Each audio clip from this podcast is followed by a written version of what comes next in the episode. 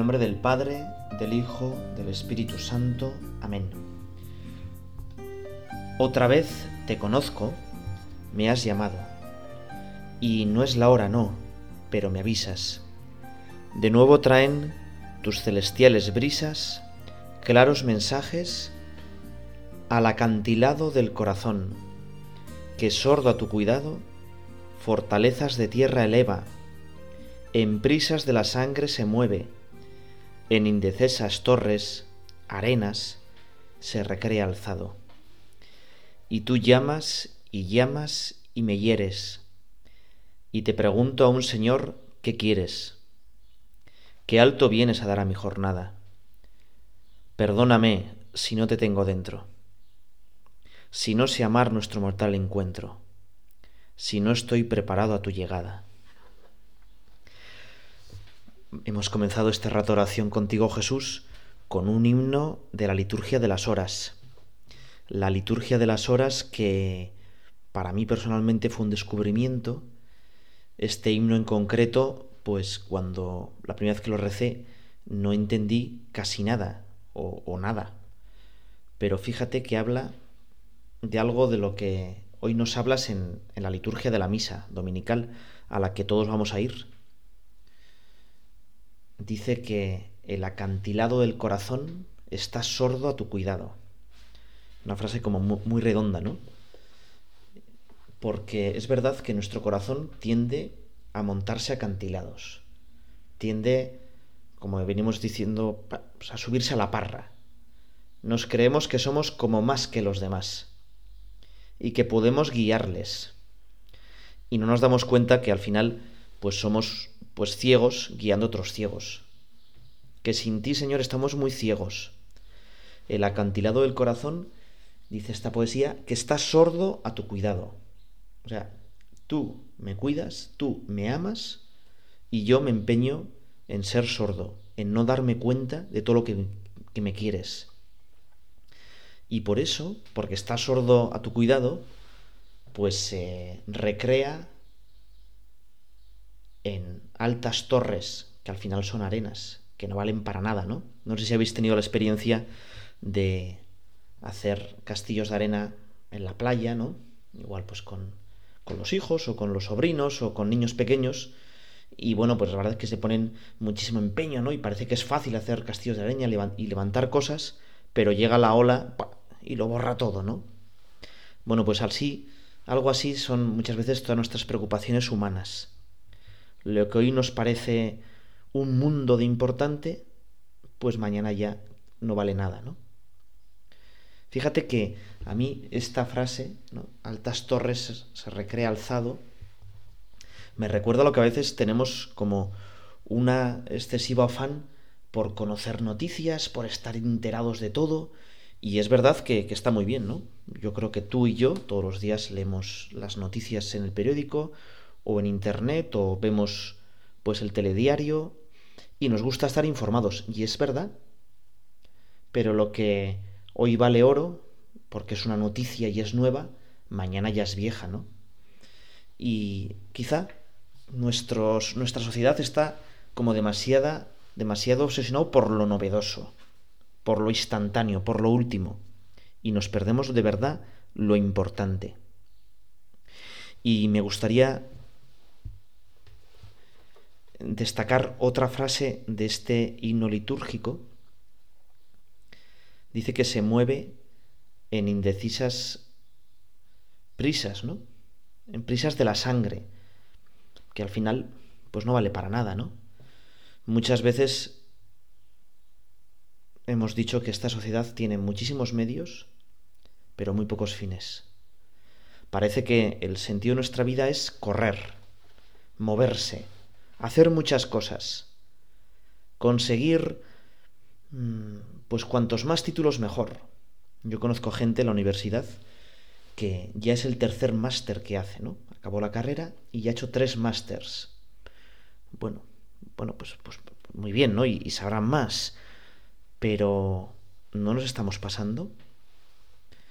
O mucha gente que, bueno, pues que el objetivo de su vida es viajar y a cuantos más sitios mejor. Y entonces van a esos sitios, bueno, igual te ha pasado a ti, a mí a veces también me pasa, ¿no? Con el móvil graban todo, hacen muchas fotos, las suben a Instagram para hacer ver que se lo pasan fenomenal, pero no están a gusto en ningún sitio. Porque al final estar a gusto es estar haciendo lo que tú quieres, Señor. Acaba esta oración, perdóname si no te tengo dentro, perdóname si no amo este mortal encuentro. Nos encontramos con el Señor y somos felices cuando hacemos lo que tenemos que hacer. Haz, estate en lo que, en lo que haces y haz bien lo que, lo que tienes que hacer, ¿verdad? Me recuerdo una anécdota.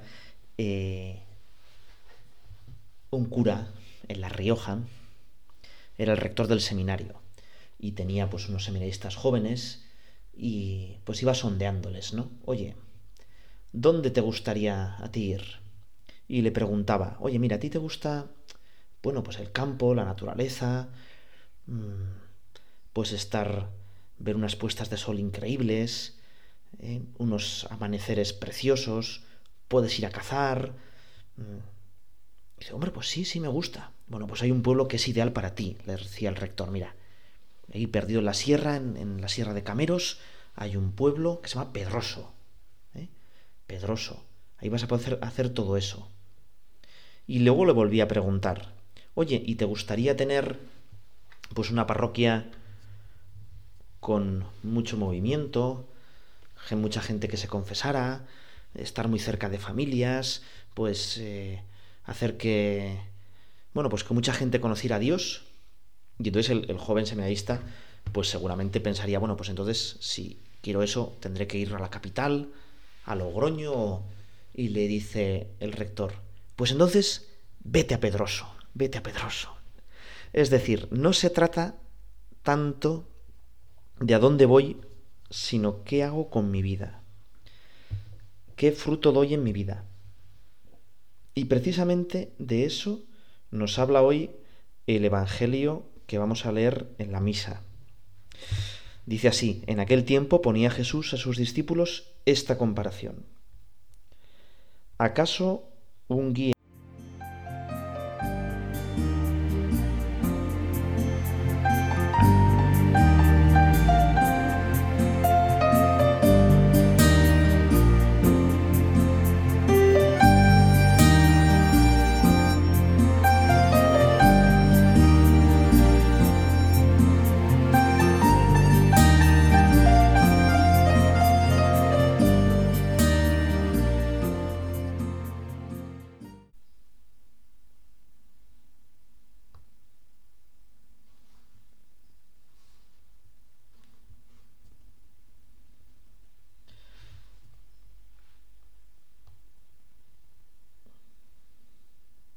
En aquel tiempo ponía Jesús a sus discípulos esta comparación.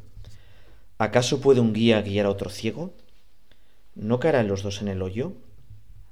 Un discípulo no es más que su maestro, si bien cuando termine su aprendizaje será como su maestro. ¿Por qué te fijas en la mota que tiene tu hermano en el ojo y no reparas en la viga que llevas en el tuyo?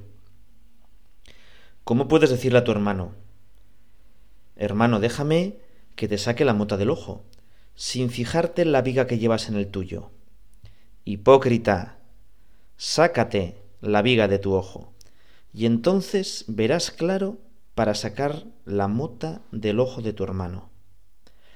No hay árbol sano que dé fruto dañado, ni árbol dañado que dé fruto sano. Cada árbol se conoce por su fruto, porque no se cosechan higos de las zarzas, no se vendimian racimos de los espinos. Bueno, pues de este Evangelio, que podíamos sacar muchísimas cosas, lo primero que podíamos pensar es qué suerte tenemos que a nosotros no nos han guiado ciegos. Que nosotros, todos los que estáis aquí escuchándome, es porque tenéis fe. Es porque alguien que no ha sido ciego os ha guiado bien. Bueno, pues gracias, ¿no? Y podíamos agradecer y repasar contigo, Señora, la oración tanta gente que me ha ayudado a tener fe. En primer lugar, mis padres, ¿verdad? En primer lugar, mis padres, que pues seguro que nos han enseñado tantas cosas. San José María Escriba decía que el 90% de la vocación de los sacerdotes, en la palabra sacerdotes, pero también podemos decir de los cristianos, se debe a los padres. Seguro que también ha ayudado un buen colegio. ¿eh? Las cosas que aprendemos sin darnos cuenta en los colegios. Qué importante es un buen colegio para nuestros hijos. Tenemos que rezar para la educación católica, hoy más que nunca, ¿eh? Está más atacada que nunca. Y la atacan desde muchos puntos de vista. Desde leyes que intentan que los padres no puedan elegir el colegio de sus hijos, quitando el prestigio de las escuelas católicas, hasta también por dentro. Porque por dentro, pues hay muchos colegios que son católicos solo en el nombre. Y mucha gente que no tiene fe, pues es maestra. O mejor dicho, son profesores, enseñan, pero maestros poco, ¿verdad? Bueno, pues a rezar mucho por la educación católica. Y luego también vamos a dar gracias a Dios. Vamos a dar gracias a Dios seguramente por nuestra parroquia. Porque gran parte de nuestra vida de fe, pues lo habremos llevado en nuestra parroquia. Y no solo por el cura o sino por tanta gente que en la parroquia me ayuda. Me ayuda porque, bueno, pues no está la iglesia vacía, porque está la iglesia limpia, porque está ordenada, porque ayudan los cantos y vamos a rezar también por nuestras parroquias. Fíjate que de esta parábola de Jesús, la literatura, eh, pues la, la ha ido como glosando. Quizá una de las glosas más famosas es la que hace el conde Lucanor, esta obra tan famosa de la literatura española, que después inspiró un cuadro de Peter Bruegel el Viejo, que es como muy gráfico, ¿no? Se llama el cuento así, lo que sucedió a un ciego que llevaba a otro. Te lo voy a leer y vamos a rezarlo contigo, Señor. En esta ocasión habló el conde Lucanor con Patronio, su consejero, de esta manera.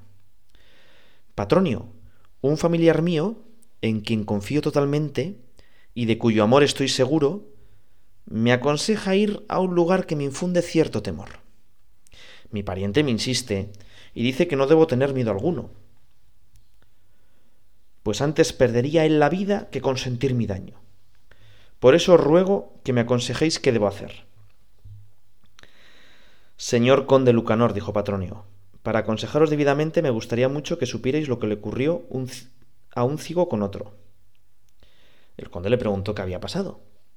Señor conde, continuó Patronio, un hombre vivía en una ciudad, perdió la vista y quedó ciego. Y estando así, pobre y ciego, lo visitó otro ciego que vivía en la misma ciudad. Y le propuso ir ambos a otra villa cercana, donde pedirían limosna y tendrían con qué alimentarse y sustentarse. El primer ciego le dijo al otro que el camino hasta aquella ciudad tenía pozos, barrancos profundos y difíciles puertos de montaña, y por ello temía hacer aquel camino. El otro dijo Tranquilo, yo te acompañaré, caminaré contigo. Tanto le insistió, tantas ventajas le contó del cambio, que el primer ciego le creyó, y partieron los dos. Cuando llegaron a los lugares más abruptos y peligrosos, cayó en un barranco el ciego que, como conocedor del camino, llevaba a otro. Y también cayó el ciego que sospechó los peligros del viaje. Y acaba el cuento. Vos, señor conde, si justificadamente sentís recelo y la aventura es peligrosa, no corráis ningún riesgo a pesar de lo que vuestro buen pariente os propone, aunque os diga que morirá él antes que vos, porque os será de muy poca utilidad su muerte si vos también corréis el mismo peligro y podéis morir. Bueno, pues nosotros podíamos pensar que estos ciegos guiando a otros ciegos, pues son aquellos que aconsejan imprudentemente, o mejor dicho, estos ciegos guiando a otros ciegos son los que se ponen en peligro de perder su alma, de perder la fe, y con, y con eso pues lo hacen, ponen en peligro a otras personas, ¿no? Fíjate que al final, qué importante es la cuadrilla, los amigos. ¿eh? Y tenemos que tener, pues, mucho cuidado también en quién ponemos nuestra confianza. Y más todavía es, bueno, pues nuestra, los que estáis casados, pues vuestra pareja. Por eso, qué importante es rezar en familia. Si alguien de nuestra familia, y mucho más nuestro cónyuge, pues tiene dudas de fe, o le cuesta ir a misa, o no lo ve claro, pues es muy difícil que nosotros vayamos con él por el buen camino al cielo. Los casados tenéis el sacramento del matrimonio. Y eso significa que el sacramento del matrimonio hace que la otra persona, tu pareja, es tu camino para llegar al cielo. Por eso una cosa de las que yo a todos los chavales que tienen novia o novio les, les aconsejo es, oye mira, ¿y tú has hablado de Dios con él? Él sabe que tú eres cristiano. ¿Qué opina de todo eso? atraer a la fe. Es verdad que el matrimonio en la primera época es un camino excelente para llevar gente a Dios. Muchísimos romanos se convirtieron gracias a sus esposas, que eran cristianas y que poco a poco iban convirtiendo a toda la familia. Pero yo no quiero decir que solo hay que buscar novios o novios cristianas de misa diaria, no. Yo digo que la importancia de juntarte con alguien que te lleve bien. Que tengas cuidado, no seas arrastrado. Vamos a pedirle al Señor hoy que no, no seamos ciegos al que arrastran otros ciegos, sino que abramos los ojos a la fe, al amor de Dios, y entonces podremos guiar a mucha gente que está ciega, que está apartada de Dios. Hoy le queremos pedir al Señor que no seamos ciegos. ¿Y cómo no se es ciego? ¿Qué es lo que me ciega? Bueno, pues lo que me ciega, ya si hemos empezado esta meditación, es mi orgullo, me ciega la codicia, me ciegan pues mis defectos. Hay una anécdota muy famosa de John Henry Newman. John Henry Newman que sabes que era una persona muy importante en el siglo XIX en Inglaterra, llegó a ser rector de uno de los college, uno de las es que en, de Oxford, en Oxford no, la universidad no es como un conjunto, sino que tiene varios college. Bueno, pues el jefe de uno de esos college era John Henry Newman. Y bueno, él tuvo un, camino de acercamiento a Dios, cuando todavía era eh, anglicano y tenía una vida más o menos civil, también habló en el Parlamento, bueno, él era de una familia de banqueros y conversaba con un importante hombre de negocios de la City de Londres que ya había tomado su opción en la vida de amar al dinero, amar al dinero sobre todas las cosas. Y era una persona que presumía de sus riquezas, y además hacía gala de su agnosticismo. Y es que en el fondo, si no estás muy seguro de la existencia de Dios, pues hay que agarrarse a las riquezas materiales. En un momento de la conversación, Newman escribió en un papel la palabra Dios, God, y sacó de su bolsillo una moneda. La puso sobre la palabra, tapándola, y le preguntó, ¿Ve usted lo que he escrito? ya que el hombre de negocios de la City dijo, no, solo veo una moneda. Y le dijo Newman, efectivamente, porque el dinero le ciega e impide que vea a Dios. Bueno, pues nosotros vamos a pedirle al Señor que mis defectos no nos cieguen, que abramos los ojos y seamos guías de tanta gente que se ha perdido la vida de tanta gente que no ve, de tantos ciegos. Se lo pedimos al Señor en este rato de oración.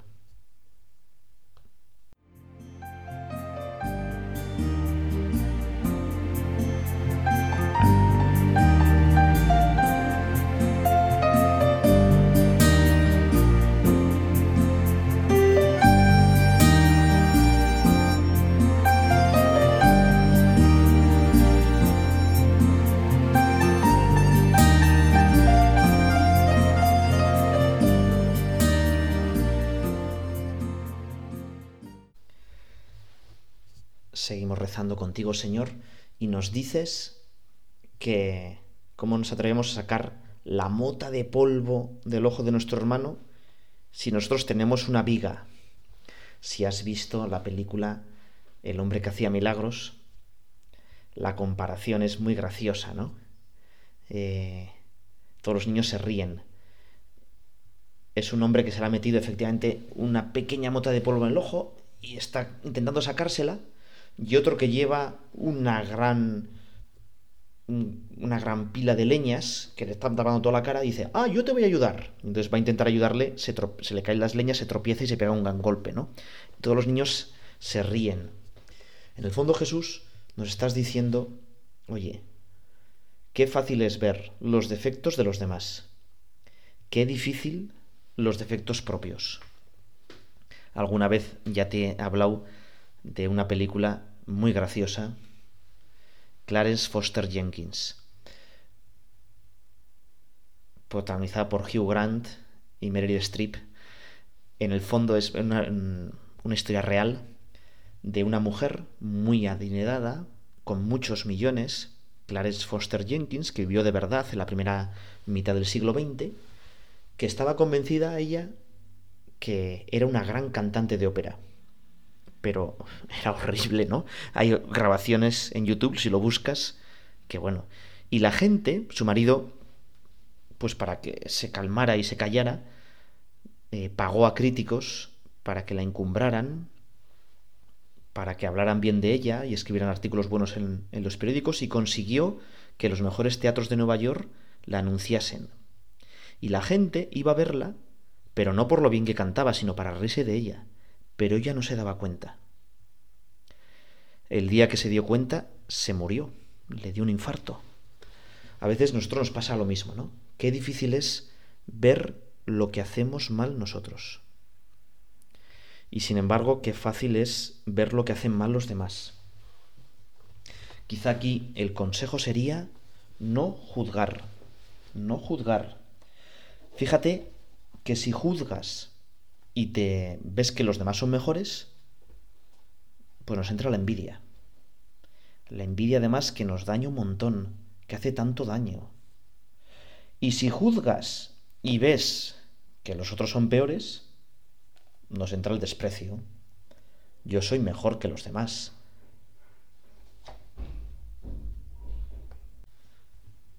Lo que tendríamos que hacer nosotros es no juzgar en absoluto que juzgue Dios. Solo Dios conoce todo lo que las circunstancias, las motivaciones. Fíjate que yo, en lugar de la otra persona, pues sería muchísimo peor. Solo Dios puede juzgar. Y fíjate que nosotros tenemos la virtud de la caridad. La virtud de la caridad es que vemos a las demás personas como Dios las ve. Amamos a las demás personas como Dios las ama. Si miramos a las personas como Dios y vemos que son mejores que nosotros, no nos entra la envidia, nos entra la alegría. Este es de mi equipo, este es mi hermano. Si a este le va bien, a mí me va bien. Y por eso yo no me entristezco si el otro es mucho mejor que yo. Qué suerte tengo de que este es tan bueno y al ser tan bueno me va a ayudar a mí. Y al revés, si veo que es peor que yo, me entra la misericordia, no el desprecio. Yo tengo la obligación de ayudarle a ese que lo hace peor que yo.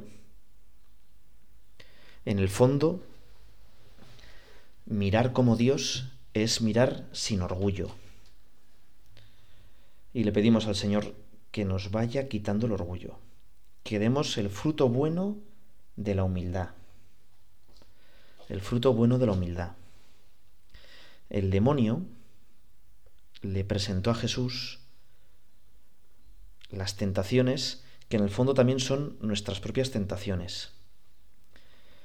El demonio le dice a Jesús, tírate del templo y como tú eres Dios, pues no te vas a caer y entonces, pues muchísima gente creerá en ti. Es, bueno, buscar el fruto, pues pase lo que pase, ¿no? Buscar el fruto, digamos, casi inmediato. Y Jesús nos alerta de este peligro. Todos en la vida lo que queremos es, bueno, pues triunfar, conseguir frutos.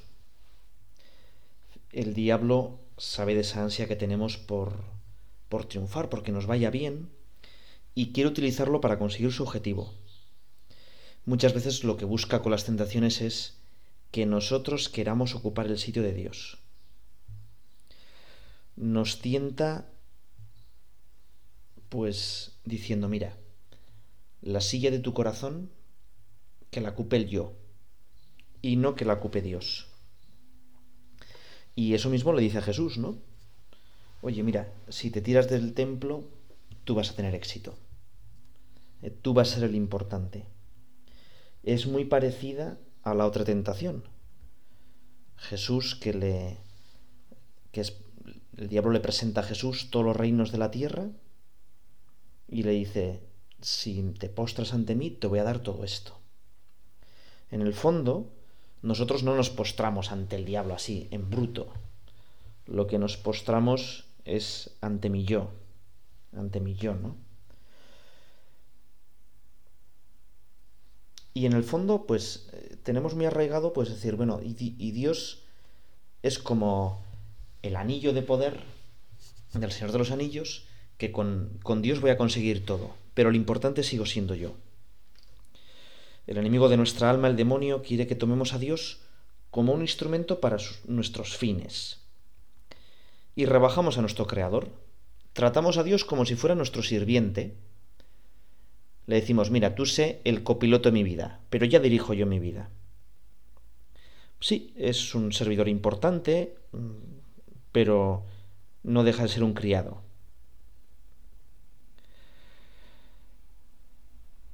Y en el fondo, nosotros, pues nos puede pasar lo mismo. ¿Eh? Lo que buscamos es frutos, pero sin desgastarnos. Fíjate que la vela ilumina cuando arde y se va desgastando. El lápiz escribe y es útil cuando se va haciendo más pequeño. Jesús nos explicó cómo dar fruto. Y lo hizo con esa especie de parábola que dice, si el grano de trigo no cae en tierra y muere, no da fruto. Pero si muere, da mucho fruto. Pero si muere, da mucho fruto. En nuestra vida algo pasa, algo parecido. Tenemos que morir al yo para dar muchísimo fruto.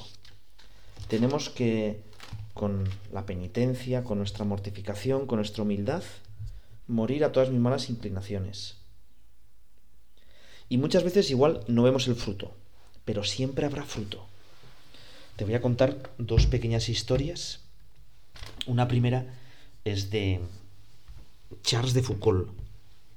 Charles de Foucault era un francés, finales del siglo XX, que no tenía fe. Nació en una familia que ya sus padres pues no, no eran creyentes y él no tenía fe. Y en una guerra, yo creo que es la franco-prusiana, 1870, él veía con envidia cómo un compañero suyo estaba en la trinchera, caían las bombas y él no tenía miedo. Y le preguntó, ¿por qué no tienes miedo? Y le dijo, bueno, no tengo miedo porque tengo fe en Dios. Y entonces Charles de Foucault rezó, Señor, si existes, Dios, si existes, haz que crea en ti. Dios le tomó la palabra, le hizo creer y decidió hacerse cura. Pero ser cura le parecía que era poco y decidió irse a la Cartuja, en los Alpes. Eso le parecía también poco y se fue a vivir a Belén, para vivir humilde como Jesús en Belén. Y eso le pareció poco. Él en sus primeros años de servicio militar había estado destinado en, Marruecos y había, tratado muy mal a los de allí y se fue a vivir al corazón del Sáhara, con los Tuareg, a reparar lo mal que les había tratado. Escribió la primera gramática en Tuareg y después de muchos años él pues, se dio cuenta que no tenía fruto visible, que no había convertido a ningún tuareg. Se habían hecho muy amigos suyos, pero no habían dado el paso a renunciar al Islam y hacerse cristianos.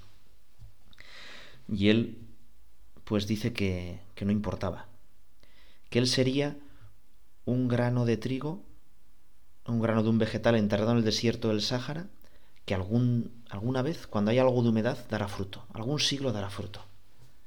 Bueno, nosotros seguro que no es así, ¿no? Que Dios nos concede ver bastantes frutos, porque Dios es bueno y generoso, pero no preocuparnos tanto por los frutos. No, Dios no mira tanto los frutos, sino las raíces. Y la segunda historia eh, son los mártires japoneses. Cuando Francisco Javier llega a Japón, pues hay un fruto bastante impresionante. En los 50 años siguientes a que estuviera allí Francisco de Javier, mm, hay 300.000 japoneses que se bautizan, tantos que empieza una persecución terrible. Y parece que borran por completo todos los japoneses, ¿no? Y de hecho un daimio, un señor feudal, afirma, y lo tiene escrito por ahí, que la semilla del Evangelio nunca podrá crecer en esta tierra de Japón. Es una tierra pantanosa y difícil en la que no cabe la semilla del Evangelio. Bueno, lo curioso es que 300 años después, cuando se abren las primeras embajadas con la revolución Meiji, en Japón, Japón se está modernizando, en la embajada de, Japón, eh, a finales del siglo XX, llega un cura, perdón, la embajada francesa en Tokio, llega un cura francés y ve como unos japoneses le están espiando. Y ya por fin, pues se encara con ellos y le preguntan tres cosas. Si está casado, si cree que eso es solo pan, lo que veía en el sagrario, y si obedece al Papa de Roma. Y entonces le explican, cuando acaba de contestar esas preguntas, que muchas veces las autoridades japonesas eh, ponían curas falsos occidentales, disfrazaban a occidentales de curas para que salieran los Kakure Kirishitan, los cristianos escondidos. Durante 300 años habían pasado la fe de padres a hijos en secreto, sin curas, se habían bautizado en secreto y rezaban en secreto. Y había 30.000 Kakure Kirishitan, cristianos escondidos.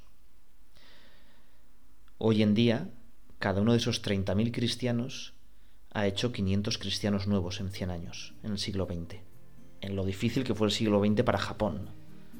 Hoy en día hay un millón y medio de católicos en el Japón actual. Bueno, es un grano de trigo que da mucho fruto.